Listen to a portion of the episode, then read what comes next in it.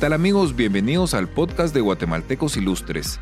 Con este podcast estamos buscando que ustedes puedan conocer todas estas historias inspiradoras de guatemaltecos que son agentes de cambio y están haciendo grandes cosas por el país. Esperamos que este podcast los llene de mucha inspiración y que conozcan estas historias tan interesantes y alentadoras. Así que bienvenidos. ¿Qué tal amigos? Bienvenidos al podcast de Guatemaltecos Ilustres. Mi nombre es Mario Tello de Seguros Universales y yo soy el host del podcast. Hoy estamos muy contentos de tener a Jorge Corleto, guatemalteco ilustre de la categoría artística de 2019. ¿Qué tal Jorge? ¿Cómo estás? Bienvenido. Buen día, ¿cómo estás? Pues ahí yo en la, lucha siempre, ¿verdad? Manteniéndonos en, en la actividad artística y pues muy agradecido por la invitación. Bueno, muchísimas gracias, Jorge. Y mm, bueno, primero que nada, muy contento porque ya me, contaste que, que, escuchaste algunos de los podcasts de otros guatemaltecos ilustres, así que pues eso nos llena un montón. Y porque la idea del podcast es que se conozca la historia, un poquito de lo que hablábamos eh, tras bambalinas. Eh, muchos solo escuchan, perdón, solo leen una, una historia, tal vez un resumen corto, pero lo que buscamos con el podcast es poder enriquecer la, historia de todos ustedes. Pero si quieres para empezar, Jorge, eh, cuéntanos qué está haciendo Jorge ahora, en qué está. Bueno, eh, yo sigo trabajando todo lo, relacionado con arte visual. Pues trabajo en forma personal y tengo un colectivo de artistas que se llama Colectivo Chucho Callejero, en el cual realizamos proyectos un poco más grandes, como murales. Eh, hacemos las alfombras artísticas, que no solo son alfombras religiosas, sino para diferentes actividades o eventos. Y ponerle, ahorita estamos en, en la proyección de que vamos otra vez para México en, en octubre. Estamos eh, octubre en Guanajuato. No, estamos en Uriangato, que pertenece también a Guanajuato, que es la celebración de, de, San Miguel Arcángel. Y entonces ahí eh, hay un evento internacional que se llama Encuentro Internacional de Alfombristas. Y participan alfombristas de, de Europa, de Asia, de América y, están centroamericanos, participamos El Salvador, Guatemala. Y, y entonces estamos eh, planificando ya, ya ir al, a este encuentro que sería el séptimo encuentro. Nosotros hemos participado en seis con este. Vamos a participar en seis. En el primero no estuvimos. Nos contactaron ya para el segundo y pues es un evento bien bonito porque se trata de, de hacer un encuentro precisamente con la gente que se dedica al alfombrismo. Nosotros no somos alfombristas, pero nuestra idea era hacer una alfombra diferente con los materiales con los que se hacen las alfombras en Guatemala. Eh, corozo, acerrín, flores, pero una forma artística. Nosotros somos artistas visuales, los miembros del colectivo de Chucho Callejero. Y la idea era precisamente esta, hacer una alfombra que pareciera una pintura, y, pero con esos materiales. Y, hemos ido perfeccionando y hemos trabajado eh, diferente. Este año se volvió a activar ya después de, de las cuestiones de la pandemia que se había parado y este año ya trabajamos algunas alfombras para, para algunas empresas eh, en el periodo de Semana Santa. Y vamos a estos eventos que te digo que vamos al tapete de la muerte también, que es en puro Guanajuato. Okay. después de, de, el Cervantino en Guanajuato, viene el evento del tapete de la muerte, que es precisamente dedicado al Día de, los Muertos en México, que es bien importante. Entonces, eh, tenemos esas dos invitaciones. Y por otro lado, pues yo, yo tengo mi trabajo visual artístico visual, que es eh, la pintura, y también hago pintura sacra. Entonces estoy en esa, precisamente en ese ir y venir de, seguir trabajando en esto. Ok. ¿Cómo te fue en la pandemia? Bueno, me imagino que más tiempo para pintar, ¿o no? Exacto. Y yo tenía un poco de, temor, ¿verdad? Como me imagino que todos lo, tuvimos en cuanto a, a, trabajo, ¿verdad? Porque eh, sobre todo el arte. El arte, pues, no es un artículo de primera necesidad. Eh, aunque sí es muy necesario en la vida. Pero eh, no, yo, yo tenía la duda de si la gente se iba a guardar un poco más, también económicamente, porque uno está en la incertidumbre, ¿qué pasa, qué no pasa? ¿Y qué si fue al revés? en la pandemia, estando encerrado, tuve mucho trabajo.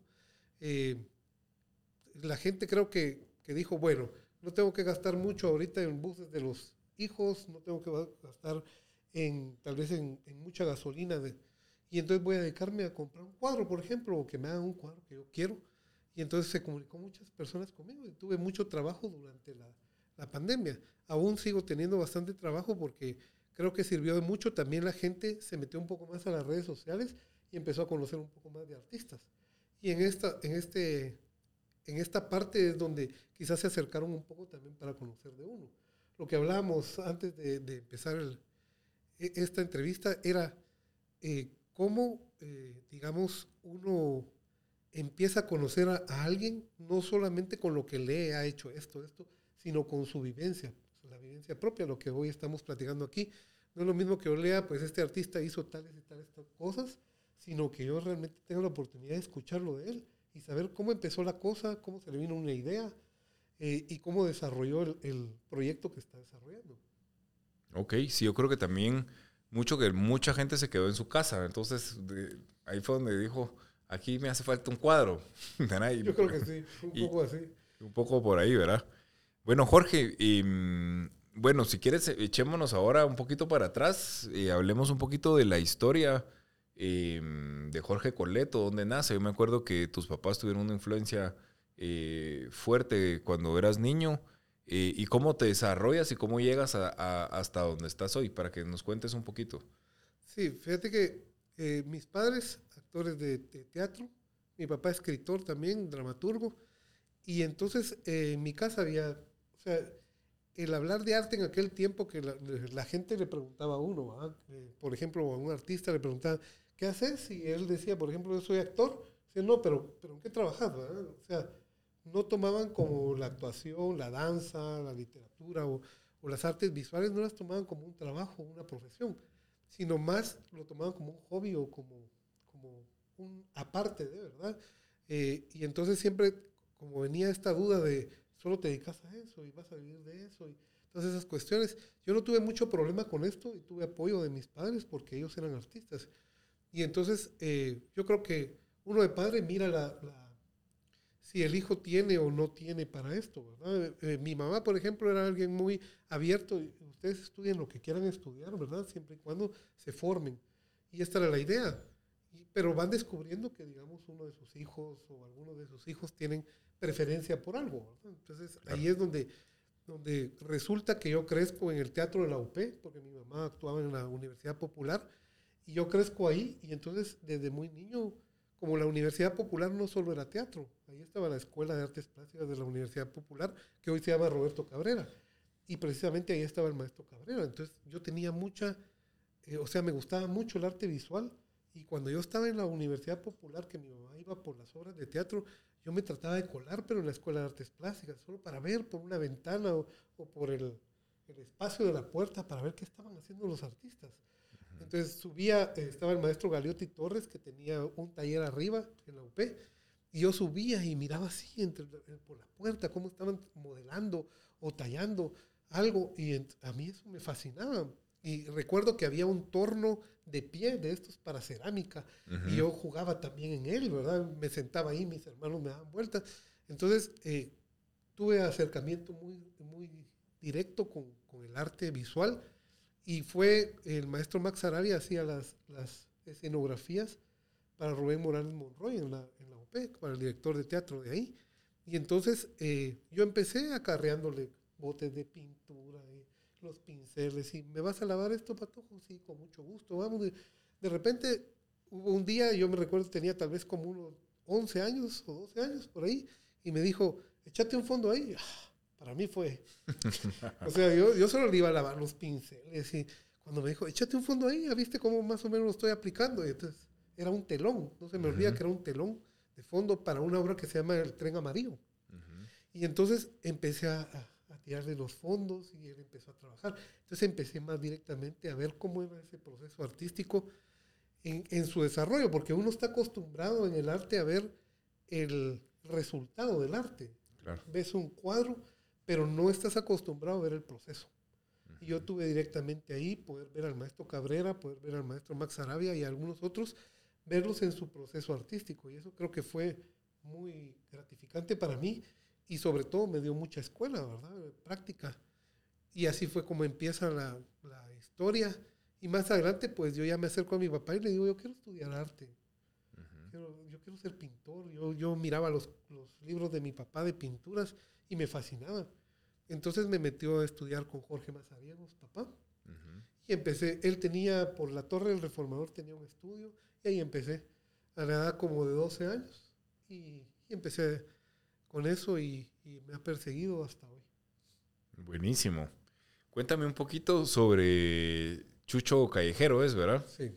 Eh, ¿Cómo nace? Porque digamos, como tú dices, vemos el resultado de los murales que hay en, en la zona 6, eh, que son muy, muy bonitos están medio escondidos, ¿verdad? O sea, que no, no cualquiera creo que, que, pasa por ahí, pero, pero a mí me gustan mucho y, me llama mucho la atención. ¿Cómo, ¿Cómo, arranca eso? Porque eso creo que es un proceso bien, bien interesante, ¿no?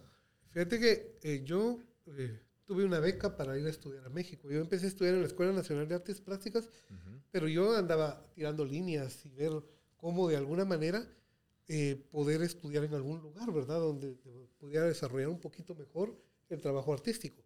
Y pues eh, entre ese tiro de, líneas me sale una beca para ir a estudiar a San Luis Potosí, eh, pintura mural. Y entonces ahí empieza eh, mi afán por, a mí me encantaban las pinturas murales grandes. Yo vivía en una casa muy antigua cuando era niño, antes del terremoto. Y en la entrada principal, en las dos paredes laterales, había unos murales de Ernesto Bravo, que era un pintor, no guatemalteco, pero que se desarrolló mucho trabajo en Guatemala de muralismo precisamente. Estaban esos dos cuadros, esos dos murales grandes y a mí me fascinaba esto. Yo me metía ahí en, en murales y esto me jaló y fui, cuando regreso de México, yo veo el Palacio de Bellas Artes, por ejemplo, todos estos lugares, eh, el Zócalo y, veo los, los trabajos de, Diego Rivera, sobre todo que Diego Rivera le tenía miedo al espacio vacío, ¿va? entonces completamente lleno todo esto, subía uno las escaleras, las paredes, eh, y, y, esto se me ocurre cuando vengo a Guatemala, se me ocurre, yo empiezo a trabajar en la Universidad Popular, dando clases de pintura. Y se me ocurre eh, poner una clase de mural y hacer unos murales en la Universidad Popular. Y ahí empieza uno de mis primeros proyectos grandes, que hago un primer grupo de, de, personas que trabajamos, porque era un proyecto muy grande. Fueron alrededor de siete murales y con poco financiamiento. Entonces eh, fue duro, duro el trabajo y hago el primer grupo que se llama Promurar. Y, de esto, pues, después sigo, ya termina Promurar y sigo haciendo mi trabajo artístico. Llego a la Escuela Nacional de Artes Plásticas y pues había poco trabajo que se estaba desarrollando en la Escuela Nacional con respecto a proyección artística. O sea, sí habían clases, está bien los maestros y todo, pero había poca proyección de la Escuela Nacional fuera de la Escuela Nacional. Entonces se me ocurre hacer lo mismo otra vez y, y empiezo a trabajar con los alumnos. Pero de repente, pues, eh, digo, voy a conformar un grupo que podamos hacer proyectos grandes. Y entonces se me ocurre hacer el, colectivo Chucho Callejero e invito a algunos alumnos que estudian en escuelas de arte y que ya estaban por graduarse para que empecemos a hacer un trabajo más serio y comprometido, sobre todo muy fuerte en cuanto a tamaño y dimensión. Y así es como empezamos a hacer los murales de, de por ejemplo, en Bellas Artes, hicimos una galería peatonal afuera de todo el Teatro de Bellas Artes dedicada a los dramaturgos guatemaltecos. Y luego hicimos el, creo que antes de esto hicimos un mural para el Tribunal Supremo Electoral, cuando se cumplieron 30 años de democracia en Guatemala, ganamos un concurso y pues se hizo este mural, que es un mural bastante grande, 40 metros lineales por 4 de alto, y así hemos ido trabajando en diferentes lugares. Y luego nos metimos a la cuestión de las, de las alfombras artísticas con el colectivo que también son trabajos grandes, alfombras de 15 o 20 metros, eh, con mucho trabajo, sobre todo el desarrollo pictórico que tenemos que hacer con materiales que no son los convencionales para hacer pintura, que eso es uno de los problemas más fuertes, creo yo. Y así es como el colectivo ha, ido desarrollando. Y en un momento, lo que te contaba al principio, que en un momento ya nos invitan, pues conocen nuestro trabajo a través de las redes sociales, porque hacemos la primera alfombra y yo no tenía ni siquiera el concepto. Yo quería hacer esta alfombra porque me lo debía. Era una cuestión de que yo, yo sí consideraba que se podía hacer una alfombra artística con esos materiales. Y, y decía, yo quiero hacerlo, pero no había tenido la oportunidad. En el Colegio San Sebastián había hecho el primer intento de una alfombra, pero éramos unos chavitos y, y, lo que estábamos haciendo era jugando un poco con el acerrín y tratamos de, de hacer este primer intento, que no estuvo mal, pero no dio un resultado completo. Ya con artistas dije, bueno, va a ser un poco más fácil, hacemos esto, pero a mí se me ocurrió, hacemos un año, lo vamos a hacer y vamos a ver qué tal nos va.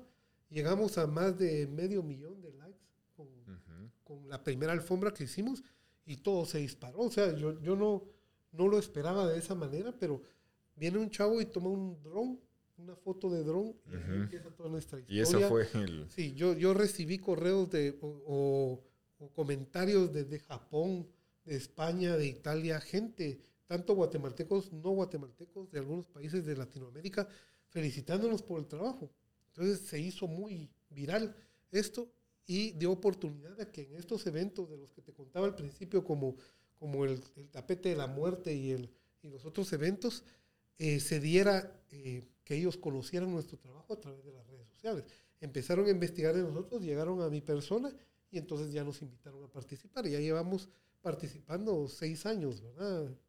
Eh, ya en esto, en, en Uriangato y en el, en el tapete de la muerte llevamos cuatro años participando. Entonces, eh, sí se abrieron, digamos, como las posibilidades gracias a las redes sociales y a todas estas cosas, en donde la gente puede tener un acercamiento más directo con el trabajo que hacemos. Y así es como el colectivo Chucho Callejero sigue trabajando. Y tenemos, eh, somos seis artistas y tenemos una productora eh, que es también parte del, del, colectivo como artista. Y esto nos ayuda mucho porque entonces tenemos bastante como, como delimitadas las funciones de cada uno. Entonces no, regularmente uno de artista es el que vende el trabajo, hace el trabajo, lo promociona, eh, todo, ¿verdad? Entonces, teniendo una producción es mejor para nosotros porque nosotros nos dedicamos al trabajo artístico y la producción se dedica precisamente a, todo lo, lo, administrativo, que sería el proceso de, de, hacer contratos o cualquier cosa con respecto al trabajo que hacemos. Entonces, creo que eso nos ha liberado bastante. Y la idea del colectivo era poder sacar el arte a la calle, por eso se llama colectivo Chucho Callejero, porque la idea era precisamente sacar el arte a la calle y que viéramos el proceso artístico, presentarle a la gente un acercamiento al proceso, cómo estamos haciendo esto, y la gente, la gente llega, se sienta con nosotros y se, y se pone a platicar de la alfombra, de esto, del otro. Y entonces eh, ese acercamiento que tienen las personas con el arte hace posible que, que lo, lo, se apropien se apropien del arte. Y entonces lo reconozcan como más de ellos y lo cuiden y lo protejan. Este mural del que te hablo del Tribunal Supremo Electoral fue en 2015, tiene siete años y lo pasas viendo y no está rayado, no tiene... El, el, tiempo ha bajado un poco el color, eso es natural y normal porque está en la calle. Pero si lo ves, no ha sido eh, golpeado ni lastimado, porque nosotros mientras lo estábamos haciendo, la gente del barrio de, la recolección que fue en ese barrio, la gente llegaba con nosotros, nos ofrecía comida, platicaban con nosotros, cuando sacaban a, a, pasear a sus perros, se ponían a platicar con nosotros. Entonces ellos, llegó un momento en que nosotros estábamos pintando y yo ya no tenía que explicarle a la gente qué estábamos haciendo, porque eran los mismos vecinos que se ponían a hablar con otras personas y ya explicaban ellos. Entonces empezaron a hacer, a apropiarse del trabajo. Y cuando se apropian del trabajo lo sienten, ni modo, de ellos. Y entonces lo han cuidado, lo protegen, los mismos vecinos y eh, ayudan a que esto prevalezca. Y la idea del colectivo es mostrar el arte guatemalteco. Esa es la idea. nosotros hemos ido a otros países a ver alfombras que hacen con diferentes arenas, con un montón. Yo no he querido cambiar el material con el que hacemos las alfombras porque ese es el material que utilizamos en Guatemala. Yo quiero llevar el, el, el, material guatemalteco a los diversos lugares y que conozcan cómo nosotros, los guatemaltecos, hacemos este tipo de trabajo. O sea, sería más fácil. Yo he estado viendo que hacen con arenas y es muy fácil porque la arena pues permite la fusión de colores muy rápido o las degradaciones tonales, pero nosotros no nos queremos meter a, a, esa parte. Hemos querido mantener esta esencia de cómo es el arte guatemalteco y llevar el arte guatemalteco a otros lugares. Nuestras alfombras siempre tienen un contenido guatemalteco, ¿verdad? algo que reconoce a Guatemala, en esencia, sus tejidos, su idiosincrasia, su arquitectura, eh, sus artistas, etc. Ok. Bueno, un par de preguntitas. Em, uno, en, solo entiendo que el colectivo Chucho Callejero, o sea, el nombre es porque es el chucho de la calle que todo el mundo lo ve. ¿Es, ¿Es, así? Así es. Ah, buenísimo. Entonces sí, sí entendí bien. Y la otra pregunta era, em, digamos, hablas mucho sobre el colectivo y, creo que es un colectivo que funciona bastante bien y que, es un reto, ¿no? Porque el colectivo tienes a bastantes personas eh, y, eso, y eso siempre puede complicar, eh, ¿verdad? Digamos que todos estén de acuerdo y, que, y todo este tema. Entonces, mi pregunta era un poquito sobre esa parte, digamos, eh, para la gente que nos está escuchando, para alguien que quiere, porque digamos, este es un colectivo bonito en el que todos trabajan. Eh, eso, todo esto lo estoy asumiendo por lo que estoy viendo, digamos, pero por lo que se ha visto. Entonces, eh, al final de cuentas, y yo me atrevo a asumir que, es un colectivo que funciona muy bien por lo que se ve que es lo que están logrando, ¿no? Entonces, em, ¿cómo lograr eh, conformar un colectivo y cuáles serían las bases o las cosas más importantes para que un colectivo pueda funcionar de la forma correcta, creo yo. Sí, digamos, nosotros no podemos dejar de ser individuos, ¿verdad?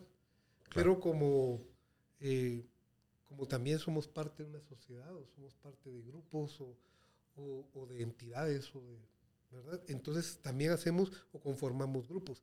Lo importante del colectivo creo que desde que, desde que se me ocurrió hacer el colectivo y dirigirlo, fue que yo les, les planteé a ellos la expectativa de que nosotros íbamos a hacer trabajo grupal y como trabajo grupal era colectivo Chucho Callejero. Pero también teníamos nuestro derecho a hacer nuestro trabajo individual, que lo tenemos cada uno y que sobre todo los artistas necesitamos expresarnos de forma individual.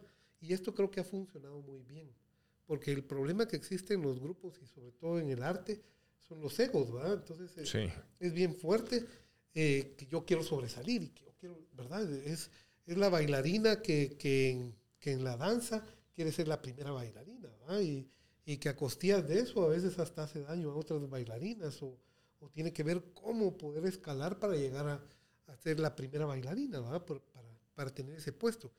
En el colectivo lo que hemos tratado de hacer es, cada quien es individual. Por ejemplo, nuestra, nuestra página del colectivo es, tú llegas al colectivo, a la página del colectivo, entras y ves todo el trabajo que estamos haciendo, quiénes son los miembros, pero podés pinchar en cada miembro y ya te vas a su trabajo individual. Okay. Al trabajo de cada uno. Entonces ahí puedes ver lo que ellos desarrollan particularmente en forma individual, pero también puedes ver dentro del colectivo todo el trabajo grupal que nosotros hacemos. O sea, mi, mi función es ser director, pero no quiere decir que, eh, que, es Jorge Corleto y el colectivo.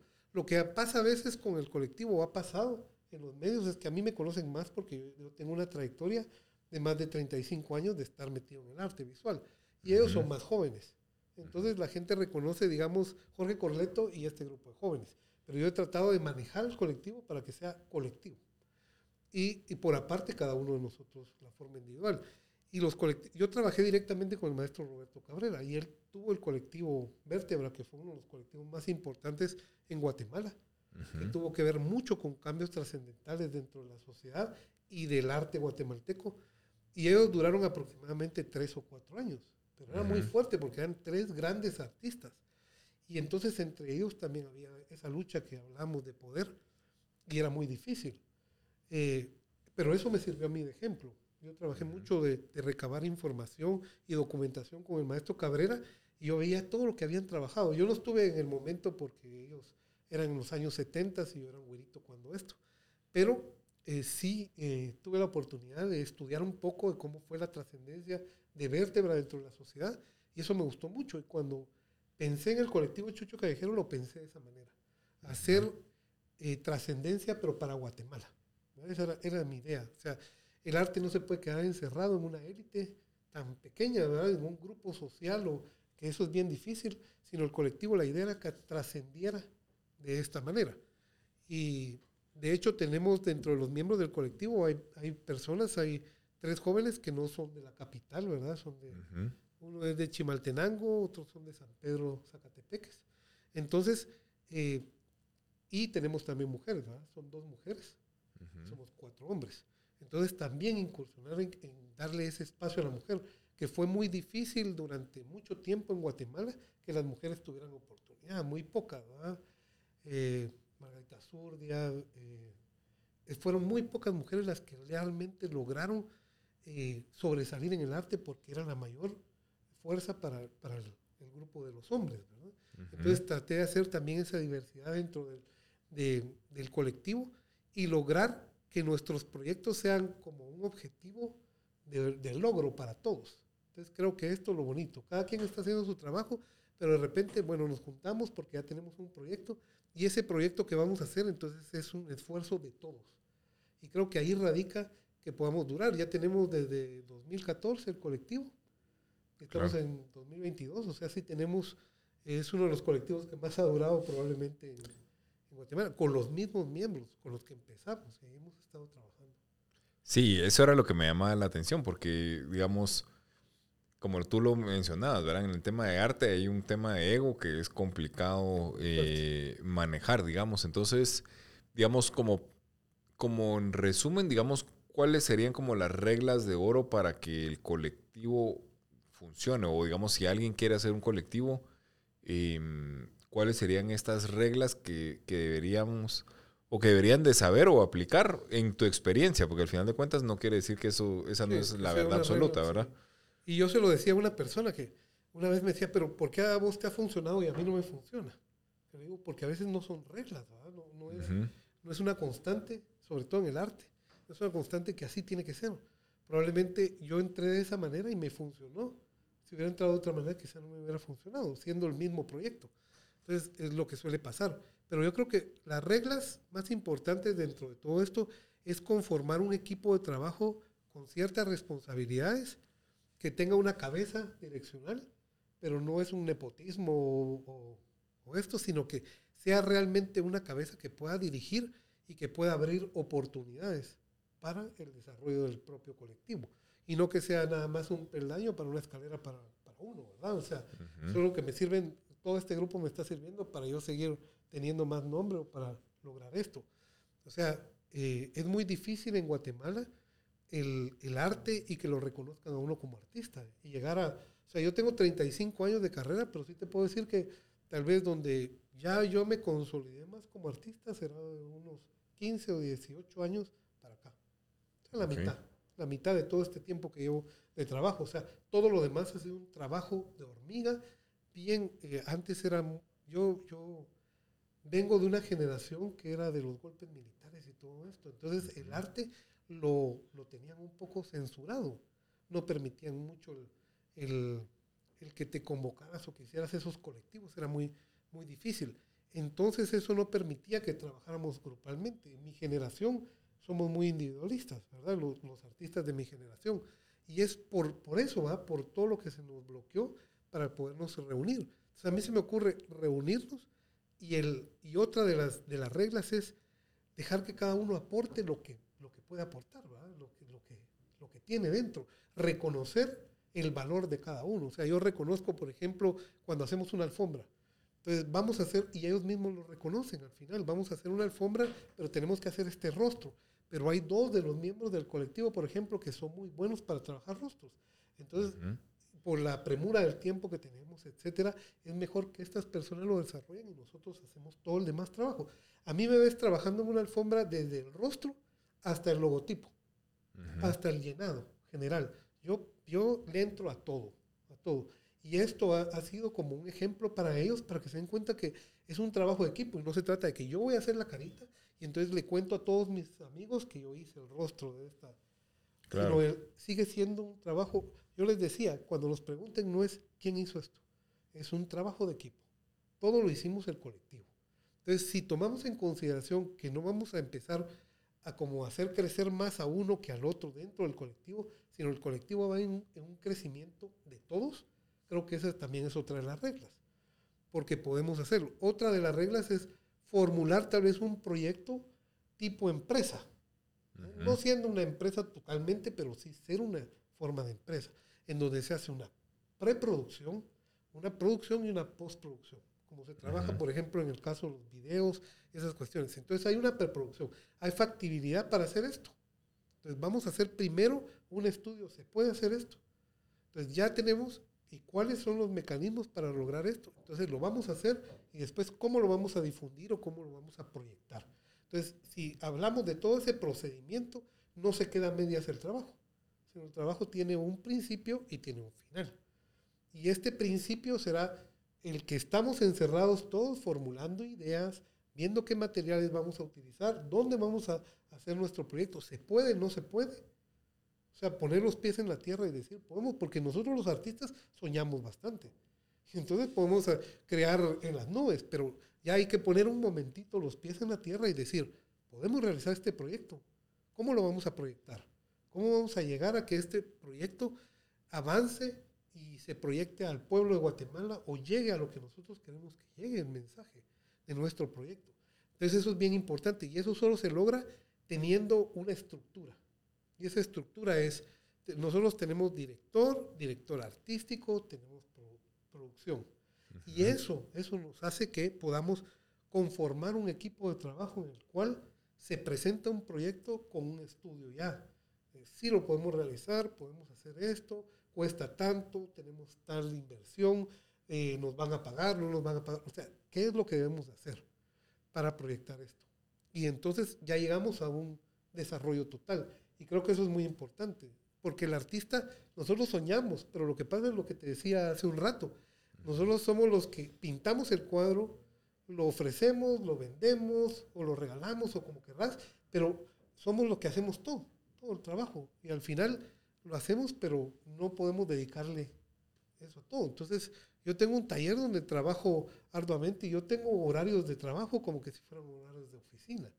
Entonces, yo entro a trabajar 8 de la mañana a mi taller, 8 de la mañana, almuerzo, y ahí salgo a las 5 de la tarde. O sea, tengo como que el hecho de, el problema que tenemos los artistas es que como no tenemos marcar tarjeta, ¿verdad? O sea, no tenemos que, hacer todas esas cosas, de repente como que, ay, lo hago mañana.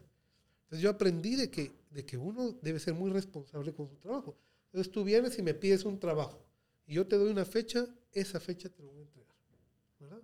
A menos que, existiera alguna cosa que no, no me dejara desarrollarlo completamente, quizá falle un par de días una cosa.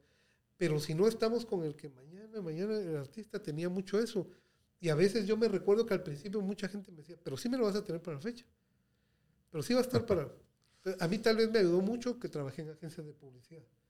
Eso me ayudó mucho. En una agencia de publicidad todo es para mañana o para ayer. Y entonces no hay mucho tiempo para desarrollarlo. Hay una gran presión. Tienes que hacer tu horario. Ahí no puedes esperar a que te caiga la inspiración, sino tienes que llamar a tu inspiración buscar formas de motivarte o de despertar tu motivación y tu inspiración. Entonces, ver imágenes que te atraigan a algo, que te lleven música que escuchas, no sé, tenés que buscar un mecanismo creativo porque no te puedes sentar a esperar que te caiga del cielo. Claro. Entonces, yo creo que esas son algunas de las reglas. No todas, pero creo que por ahí iría un poco. Por ahí, esas, esas deberían de ser las bases. Y mm, bueno, ya para, para, ir cerrando, mm, me llamó mucho la atención, digamos, y me gustó, y, a, ver si, si, si, entendí de forma correcta, digamos, o lo estoy, o lo estoy, eh, no es traduciendo, ¿verdad? Pero como parafraseando, y, mm, y veo, digamos, cómo, cómo empezaste, cómo, te, cómo arrancaste en la parte del arte y cómo en tu historia empezaste con los, los, telones de teatro y, esas cosas grandes, ¿no? Y lo que te gusta es hacer eh, los murales, estas alfombras grandes, digamos, sí, eh, digamos, sí podríamos decir que eso fue lo que influyó para que te gustara a ti poder hacer las cosas como en grande, em, o, cómo, cómo funcionó, o cómo fue el proceso, digamos. Sí, fíjate que yo tengo una anécdota así que te cuento rápidamente y es que primero que yo creía que la Mona Lisa era en blanco y negro. Cuando yo tenía como siete años había un libro que tenía mi papá y yo lo pasaba así y miraba la Mona Lisa y realmente me gustaba la obra, ¿verdad? Su paisaje atrás, toda la posición de ella, los pesos visuales, que aunque yo no sabía que existía todo esto, pero, pero lo intuía o, o, tal vez lo iba viendo ahí, la composición misma de la obra. Y te cuento que cuando yo me acerco no me recuerdo si fue que fui a la biblioteca del Banco de Guatemala, una cosa así, cuando estaba en el colegio y pude ver la, la Mona Lisa a full color, ¿va? Y dije, ¿y esto qué es? O sea, se me movió un poco el piso.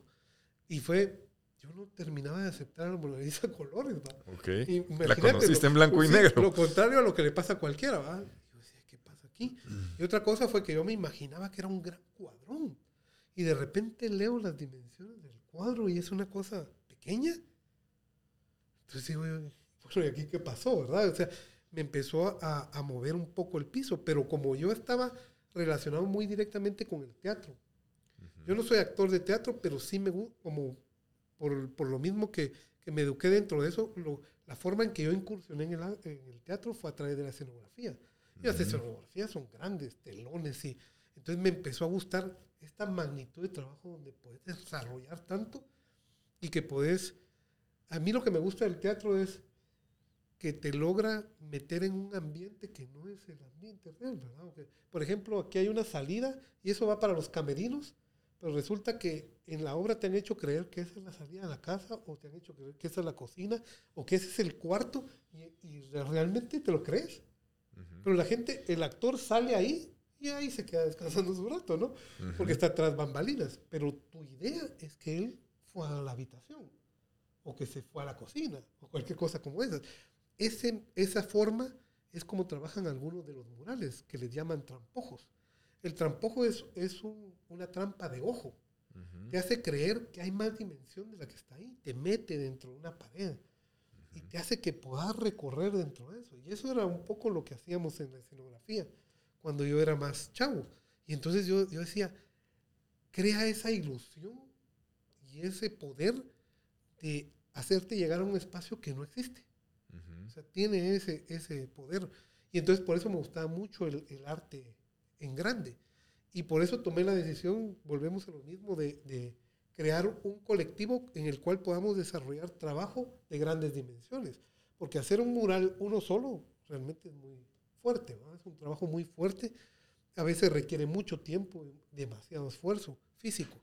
En cambio, si se hace con un grupo, pues es, es un, es un poco más manejable, se divide el trabajo y por supuesto que el resultado puede ser muy bueno y eh, sobre todo no, no te no ocupas demasiado tiempo. Eso es una de las cosas. Sería, digamos, Rafael versus Miguel Ángel. Rafael trabajaba con muchos ayudantes y Miguel Ángel trabajaba solo con un ayudante. Entonces, eh, si pones la, capi- la, la capilla Sixtina versus los espacios de, de Rafael, que también eran obras grandes, Rafael se llevaba un año en hacerlos y Miguel se llevaba cinco. ¿verdad? Entonces el proyecto a veces bajaba mucho, ¿verdad? O sea, decaía mucho en tiempo, no en, no en resultado, pero sí era muy fuerte. Entonces te limitaba a hacer otros trabajos. Entonces la idea de, de hacer el, el trabajo con el colectivo, por ejemplo, es que no te limite a hacer el trabajo individual que haces, sino que puedas tener eh, en la misma corriente, ¿verdad? Los, los dos, vas por los dos caminos y puedes tanto hacer una cosa como la otra. Entonces te puedes desarrollar tanto personalmente, que es importante dentro del arte. El que me diga que no, un artista que me diga que no, es porque también quiere desarrollarse y tener reconocimiento. Y todo eso es una mentira, ¿verdad? Nosotros como seres humanos necesitamos eso también, el reconocimiento de nuestro trabajo. Y es igual para la pintura. Yo creo que incluso más que, que a veces eh, otro tipo de profesiones, ¿verdad? Pero sí necesitamos ese reconocimiento. Y esa es esa parte individual de la que hablábamos. Y la parte colectiva es ese reconocimiento que estás trabajando dentro de un equipo, pero que estás logrando cosas magnas o grandes. O sea, una alfombra de esas dimensiones no la podemos hacer dos personas. Claro. ¿verdad? Estaríamos demasiado limitados o tendríamos que tener mucho espacio, mucho tiempo, ¿verdad? Más que espacio, tiempo. Y ahí nos limitaría bastante. Entonces, ese es uno de los problemas. La idea de, de el trabajo fuerte y en equipo es lo mismo que una empresa, es lo que te decía, ¿verdad? Si lo ves de esa forma, es como cuando estás en tu empresa, pero tenés que hacer un trabajo de equipo, guatemaltecos ilustres. Entonces, no lo va a hacer una persona. O sea, dentro de lo que ustedes hacen en seguros universales, no puede hacerlo una persona. Si lo hace una persona, va a ser demasiada carga y probablemente no tenga el mismo resultado, porque desgraciadamente esa persona tendría que ir a tanto y tendría que dividirse en tanto que no va a lograr el resultado que logran ustedes teniendo un equipo donde unas personas hacen una cosa, otras otra, hasta que llega la persona que se dedica al evento. Que el evento ya digamos de la premiación ya es otra cosa. Pero también Claro. tiene todo lo de antes, pues, o sea, formular, hacer la elección, la, el proceso de votación, tener la página activa, todas esas cosas son bien fuertes. No las puede dedicar una persona a ver la página, a ver las votaciones, el otro a ver, ¿verdad? No se puede. Tenemos que eh, distribuir el trabajo y va a lograrse un mejor resultado. Eso es lo mismo en este caso. Ok.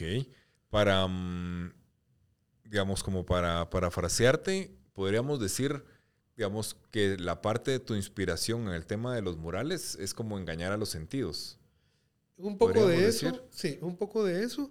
Y sobre todo, eh, yo sí creo en el arte, no el arte por el arte nada más de, por satisfacción personal, sino también el arte que tenga un compromiso social, que tenga un mensaje, que tenga un resultado que haga trascender, digamos en el caso de las alfombras o del el trabajo que hacemos con el colectivo o el propio mío individual, es tratar de hacer que nuestra cultura prevalezca, que, que puedan entender en otros países que nosotros no somos solo violencia y todo lo que a veces los medios eh, nos muestran de un país, ¿verdad? Porque no solo desde Guatemala, de muchos países, sobre todo latinoamericanos, que muestran mucho la violencia que se está dando, pero no muestran el otro lado. El otro lado es, es muy enriquecedor, o sea, nuestras culturas son muy ricas. Entonces a mí me interesa la parte donde la gente deje de pensar y por un rato, eh, yo entiendo que está la tierra y todo, pero por un rato pueda elevar y ver como desde un poco más arriba, ya no solo esa parte violenta, esta parte de problemas y todo, sino puede haber esta otra parte que trasciende como ser humano. Y es esa parte de, nuestra, nuestra cultura ancestral, que es tan rica. Nosotros debíamos de proyectar nuestra cultura, pero a diestra y siniestra por todos lados, porque es tan rica, tan importante, de las mejores culturas antiguas que se pudieron haber dado. Eh, aportamos tanto como cultura, ¿verdad? Eh, el cero, las matemáticas, la astronomía, o sea, los mayas trascendieron en un montón de sentidos. Y todo, todo lo demás, ¿verdad? La, misma cuando se da eh, el sincretismo también, ¿verdad? Todo lo que se aporta, dos culturas que se unen y todo el tiempo de la colonia, etcétera. Todas estas cosas son bien importantes y las dejamos por un lado. Entonces a mí sí me interesa trascender por esa parte, pero que te haga viajar por, esa, por ese espacio y es donde, donde cabalmente hay un engaño, ¿verdad? Que puedes jugar con el tiempo, puedes jugar con, con el tema, puedes hacer, eh, puedes hacer que la gente sienta ese orgullo, ¿verdad? Cuando uno está en otro país se da cuenta. A veces tenés que estar fuera para darte cuenta. Para valorarlo de adentro. Exacto. Sí. Bueno, Jorge, y mm, ya para ir cerrando, digamos, consejos para algún joven, eh, me imagino que seguro nos van a escuchar algunos jóvenes o personas también que ya, eh, pues adultas, ¿no? Que digan, me encanta el arte, me gusta el arte, me gustaría dedicarme al arte. ¿Qué caminos deberían de seguir eh, qué, o qué caminos no seguir ¿Cuál es tu consejo para, para esas generaciones que vienen atrás y que se quieren involucrar en el tema de arte? Sí, es, es, es algo complicado ahora porque hay tanta influencia de todos lados, ¿verdad? De, eh, a través de los medios, de, de, las redes sociales, y entonces nos pueden hacer meternos en, en, un espacio que no es el nuestro. Queremos hacer las cosas como alguien más. mi primer consejo que yo siempre he dado cuando doy clases o cuando doy talleres es no dejemos de ser nosotros mismos, porque entonces nos vamos a identificar con nuestro trabajo y nuestro trabajo va a ser honesto, para empezar, ¿verdad? O sea, eh, yo soy Jorge Corleto y no puedo pintar como, como otro pintor, ¿verdad? Como Diego Rivera, por ejemplo, porque él tiene otra, es otro momento histórico, hay otro contexto, hay un montón de cosas, cómo creció esta persona, cómo creció, o sea, es muy diferente. Si yo acepto que yo quiero ser yo, entonces por ahí empieza a ser la honestidad que puedo tener en arte. a mí me gustan muchos pintores, no solo extranjeros, hay pintores en Guatemala que son muy buenos. Y yo miro los trabajos y los admiro y los readmiro, pero no deseo ser como ellos. No deseo trabajar y copiar el trabajo que hacen estas personas. Quiero seguir siendo yo en mi esencia, ¿verdad? Con los recursos. Es muy importante estudiar, estudiar arte y lograr la academia. Yo sí creo en esto porque la academia no me va a hacer artista, pero sí va a lograr que yo encuentre los métodos precisos para poder aplicar técnicas pictóricas, por ejemplo, o la escultura o el grabado, para que pueda desarrollarme mejor en esto y pueda presentar un trabajo con más calidad. Picasso decía, la mente crea y la mano realiza. El problema es que no has educado tu mano. Entonces, tenés tantas ideas en tu mente, pero no has educado tu mano. Entonces, no tenés la habilidad para hacer algo. Pero sí tenés un montón de creatividad aquí adentro.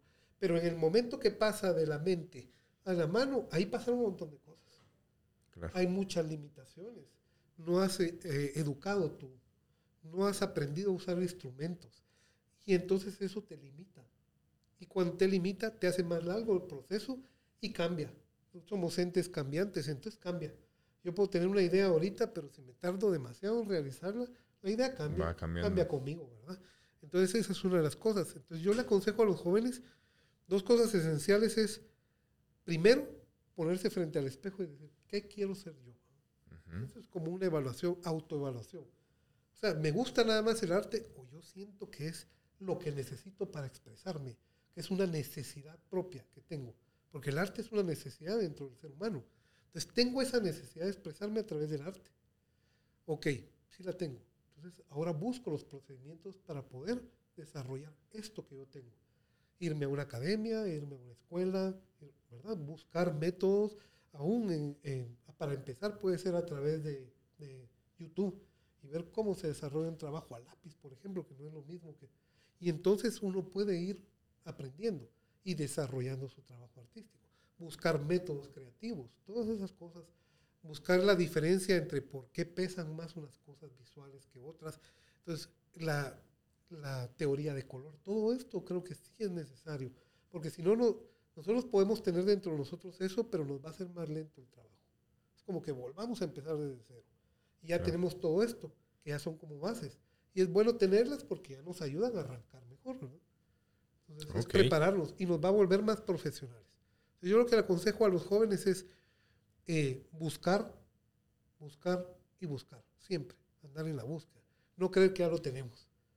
yo vuelvo a buscar y vuelvo a buscar. De, puedo empezar introspectivamente para poderlo sacar o puedo hacer lo contrario. ¿no? Traerlo a mí, procesarlo como yo quiero y sacarlo al mundo. ¿verdad? Porque eso es, el trabajo tiene que que partir de, en esencia, sobre todo el artístico, muy de uno. Es un trabajo muy humanitario, muy humanístico, ¿verdad? Ok. Bueno, Jorge, pues muchísimas gracias. Estamos ya llegando al, al, al tiempo y mm, te agradezco mucho. La verdad es que, que, que, siempre es un gusto, aunque, aunque yo ya conozco la historia, siempre, es un, siempre hay partes nuevas, ¿no? Y eso, eso es algo que me gusta. Y, mm, ¿Te gustaría agregar algo más? Bueno, yo agradecer primero a ustedes, ¿verdad? Yo creo que es bien importante el trabajo que hace Seguros Universales en reconocer la labor que se está haciendo, no solo en el arte, ¿verdad? Estoy hablando ya como ustedes lo hacen en diferentes ramas, lo científico, lo social. Eh, es bien importante, porque creo que esto motiva, no solo a, uno, digamos, yo fui guatemalteco ilustre en 2019, y por supuesto que para mí fue muy motivante y satisfactorio decir un reconocimiento a mi trabajo pero yo pienso también en los que vienen abajo. Entonces uno puede servirles de guía, de expectativa. Es decir, yo algún día voy a ser como Correcto, por ejemplo. Quiero, quiero llegar a, a, hacer este tipo de trabajo como hace él. Quiero, quiero lograr conectarme con el arte. Quiero hacer todas esas cosas. Entonces hay un ejemplo. Y sobre todo la identidad de, una, de un país está en su gente. Entonces ustedes están logrando crear identidad, que hay muy poco en Guatemala. O sea, reconocer nuestros valores, crear esa identidad. Cuando yo te decía de hacer, por ejemplo, la galería peatonal, mi idea era esa. Cuando me dieron un teatro por la parte de afuera, dije, tengo que hacer que la gente reconozca a los artistas, a los dramaturgos guatemaltecos que no conocemos mucho. Planteárselos ahí con su obra de teatro y decir, me interesa saber sobre este artista. O sea, ¿quién es él? ¿Qué hizo por Guatemala? ¿Qué, qué obras escribió? Etcétera. Entonces estoy creando una identidad. ¿Qué es lo que hacen ustedes? O sea, ya son 17 años, creo, ¿no? Sí. 17 años de estar creando eso, esa, esa forma de que la gente diga, o sea, ¿quién es este? O sea, ¿por qué le dieron esto? Ah, qué, qué bonito, él hizo una labor social, hizo algo importante por su población, por su país. O sea, se entregó, dejó de ser, digamos, un yoísmo, un, un individualismo para pasar a ser algo más grande y pensar en todos, en proyectar su propio espacio para que conocieran a su gente. o sea, es bien importante. Y, y, no creas, es poco lo que reconocen a, a, las personas que, que, estamos trabajando por Guatemala. Entonces es importante. Usted, y ustedes se los están presentando a la gente. Es muy bonito, porque ustedes hacen un sistema de votación donde uno tiene que enterarse qué es lo que pasa primero. ¿Quién es este? ¿Qué hizo? O sea, ¿por, qué ¿por, qué está ahí, va? ¿Por qué lo pusieron? Y después ya hay, ya hay unos seleccionados finales y todavía bueno, estar en la expectativa. ¿Qué pasó? Y, ya tener un... Y al final escogimos a este por esto. Y no es que los demás sean malos, porque cuando estaba conmigo la, la rama artística, yo recuerdo, estaba Jordano, por ejemplo. Yo admiro mucho a Jordano en la guitarra. O sea, yo estaba con personas que, que realmente también se lo merecían. Sí, claro, la, el, digamos, el espíritu, al final de cuentas, el espíritu de Guatemaltecos Ilustres, ya para, para ir concluyendo. Y uno, el tema de las votaciones, realmente no es, digamos, las votaciones, el propósito de las votaciones no es, ay, sí, voten por mí, yo voy a tener más votos. El, el motivo de las votaciones es para que esa historia fluya y que la gente le diga, mira, vota por Jorge y digan, ah, ¿quién es Jorge? Y lean su historia. Ese, ese es el, el, fin de las votaciones. Y el espíritu de Guatemaltecos Ilustres, como bien lo dijiste tú, es que logremos inspirar a otros guatemaltecos a través del ejemplo como el tuyo, Jorge. así que, bueno, pues muchísimas gracias. La verdad es que eh, pues un tiempo con contenido interesantísimo. De verdad que te agradezco muchísimo y bueno, seguimos en contacto. Muchas gracias. Bueno, muchas gracias a todos y, y nos vemos en el siguiente episodio.